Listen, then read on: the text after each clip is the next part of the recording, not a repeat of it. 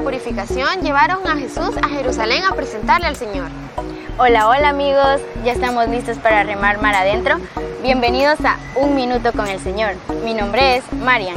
Y yo, Sofía. Hoy el niño Jesús cumple 40 días.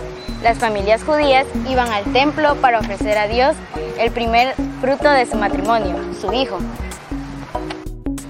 Pero para poder regresar con su hijito a sus casas, la ley de Moisés permitía dejar un animalito como ofrenda en el templo.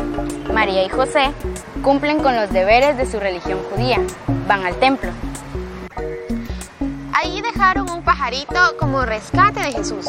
Pero Santa María sabía que en realidad Jesús mismo sería sacrificado para poder salvar al mundo.